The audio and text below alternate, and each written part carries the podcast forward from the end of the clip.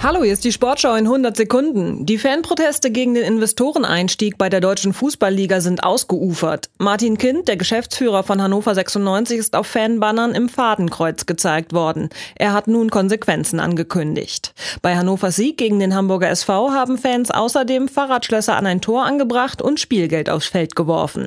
Das Spiel musste unterbrochen werden. Und auch beim Sieg von Borussia Dortmund gegen den SC Freiburg protestierten die Fans wieder. Dortmunds Trainer Edin Terzic sagte nach dem Spiel, Ich bin für eine offene Kommunikation. Ich glaube nicht, dass man diese Diskussion jetzt in den Stadien führen sollte, sondern an einem Tisch. Und da sollten sich jetzt alle in die richtige Richtung bewegen, dass wir da schnell eine Lösung finden.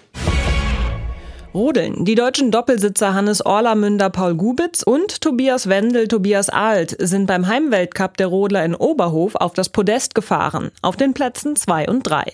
Im Gesamtweltcup holten sich Wendel Alt damit Platz 2 zurück. Skicross. Florian Wilmsmann hat den deutschen Skicrossern mit einem zweiten Platz in Georgien die nächste Podestplatzierung beschert. Der 28-Jährige ist in der noch jungen Sportart in der Weltspitze mehr als angekommen. Es war schon der vierte Podestplatz für ihn in dieser Saison. Amerikanisches Eishockey. Die Edmonton Oilers um Leon Dreiseitel haben in der NHL schnell zurück in die Erfolgsspur gefunden. Im ersten Spiel nach ihrem verpassten Siegrekord gewann das Team bei den Anaheim Ducks mit 5 zu 3. Der deutsche Eishockeystar Dreiseitel steuerte ein Tor zum Sieg bei. Und das war die Sportschau in 100 Sekunden.